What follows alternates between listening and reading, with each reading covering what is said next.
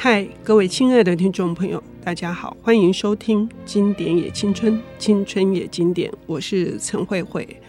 这个节目在八年以来介绍了非常多的犯罪推理小说，一度被误以为是日本推理小说或日本文学的专业频道，哈，可不是呢。我们在这两三年来有了非常大的变化。不仅引进各国的重量级的作者，同时呢，我们也尝试要带进更多的新的声音新秀出现在我们的节目当中。今天我们邀请到的这位领读人呢，他非常年轻，可是他成就非凡啊！他不仅是光磊国际版权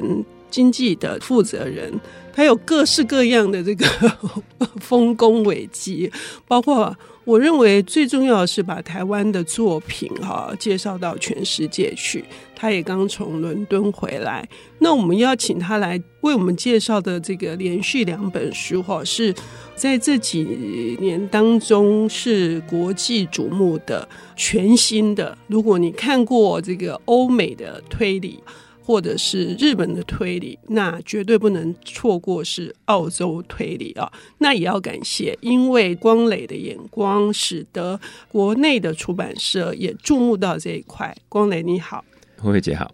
哎，你的这个金手指点到的地方哈，几乎不仅是作家也好，或作品也好，都受到很高的关注啊，也有很好的成绩。那澳洲推理为什么会进到你的这个眼界里面来呢？呃，其实就是去过澳洲。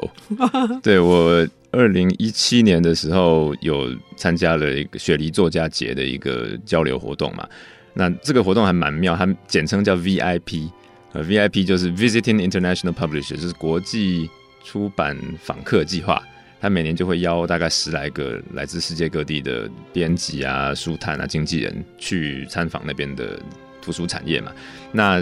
我听说这个活动很久了，但是因为以前比较没有澳洲的客户，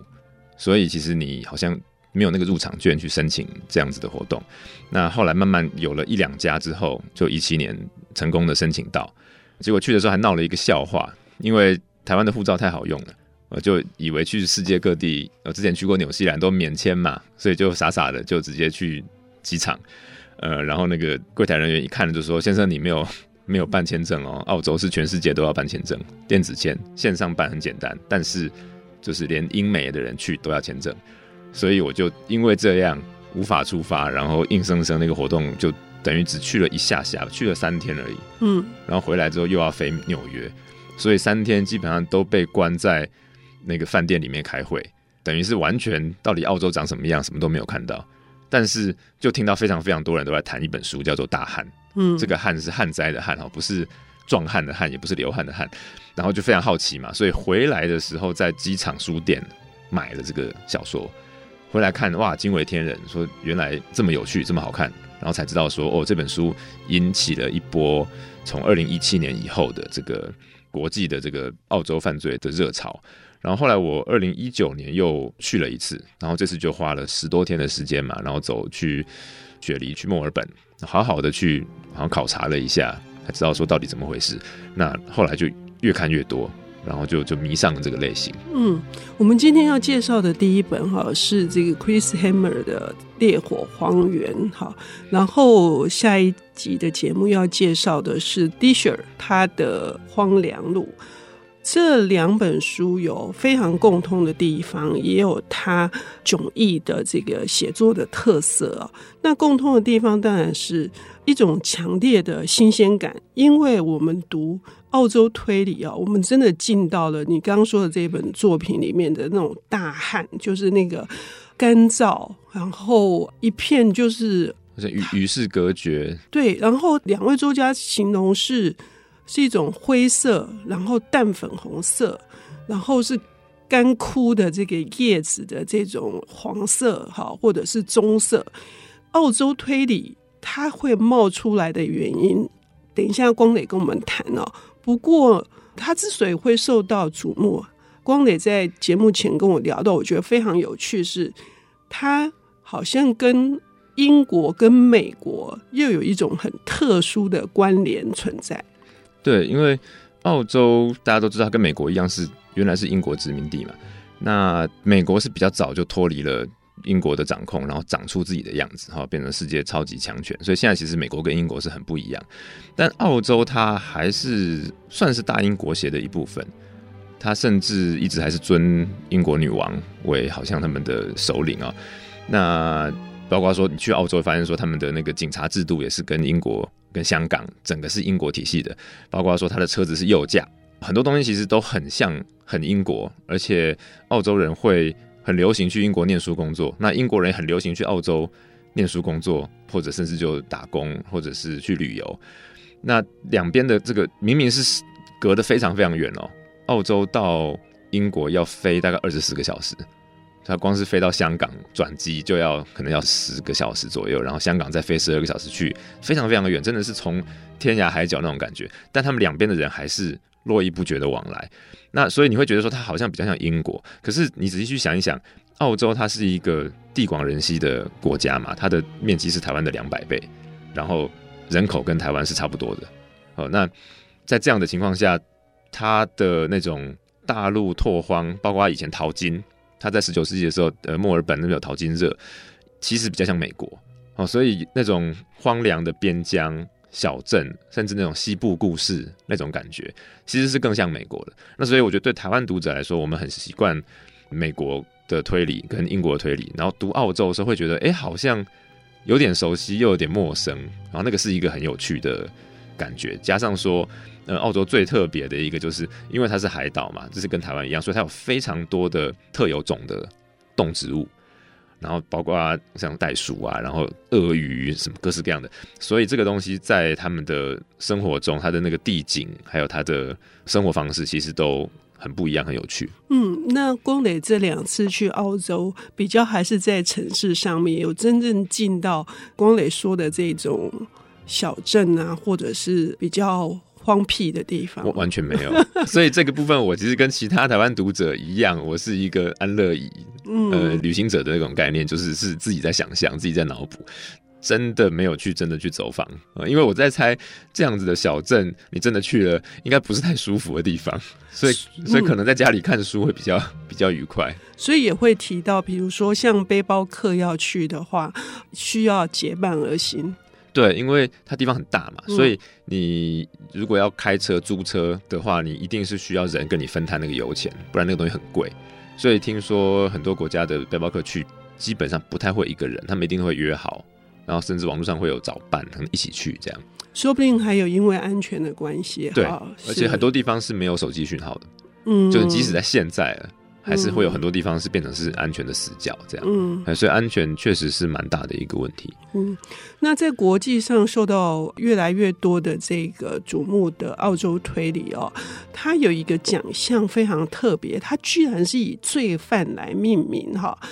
这跟当时英国殖民的时候，呃，是把很多的他们觉得这个罪大恶极，说不定也不是了，好，就丢到澳洲里面去，是因为他们血液里面就有这种基因吗？当然是偏颇的看法。那光磊觉得呢？对啊，我觉得澳洲可以说他们就是罪犯立国，因为早期去的那些白人几乎全部都是罪犯嘛。嗯、就是这个讲起来蛮好玩的，因为本来那个。英国是先把罪犯丢到美国去，嗯，那后来的美国就独立了嘛，所以没地方去，只好去去澳洲，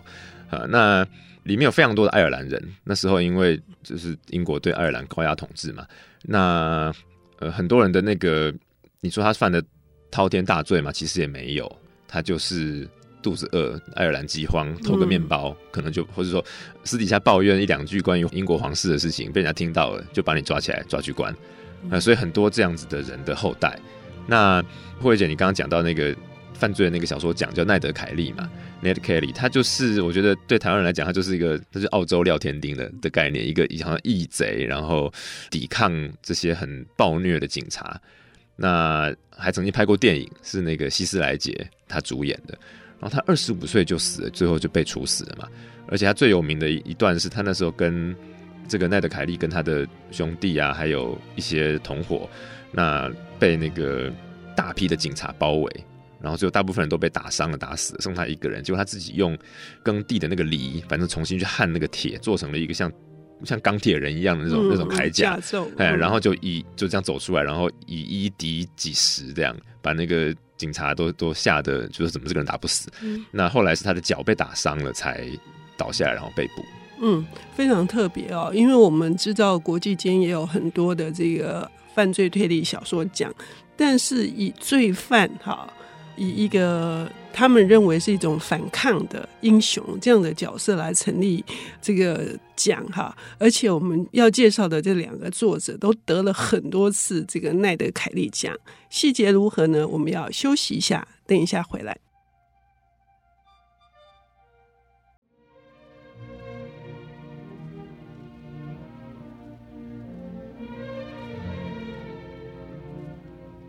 欢迎回到《经典也青春，青春也经典》，我是陈慧慧。我们邀请到的领读人是光磊国际版权经纪公司的负责人，同时也是将台湾的非常多好的作者引介到全世界。他的 Book from 台湾已经办了很多年，哈，我们都受惠很多，而且继续期待光磊还有更惊人的这个作为。光磊，今天我们带来的是用一个概括性的介绍当前的热潮哦，澳洲推理。那首先要介绍的这位作者，其实他年纪蛮大的哎，可是很晚才出道哎，这是哪一位呢？叫克里斯汉默，我们就叫他锤子先生嘛，Chris Hammer。他是记者出身，呃，他跟历来就是在澳洲推理。发展史上面那些得过英国金匕首奖的，等于是说征服了推理原乡的这些，包括彼得·谭波，包括呃麦克·洛伯森，还有之前大汉那个作者珍·哈珀，他们全部都是记者出身。那我觉得记者出身的人来写小说有一个很大的优势，就是你习惯了记者的那种写稿的那个节奏，你基本上不会脱稿。嗯，因为你写的速度是很快的，而且你很习惯了有一个 deadline，你每天就是要产出那么多字。那个是完全不能够拖的，对，所以他的书算是厚的哦，跟其他推理作家比起来，他的书都是比较接近五四五百页，别的可能都是三百多页嘛。他跑的算是国际线，所以其实在世界各地到处跑，这样跑了二三十年。那后来退下来，不知道是不是因为结婚了，那想要安定下来，本来说要去一个政客的这个选举办公室帮他做策略操盘，是不是文胆之类的？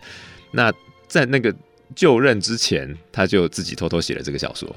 那本来完全不期待说有可能会成功嘛，他就姑且试试看。结果没想到就找到经纪人，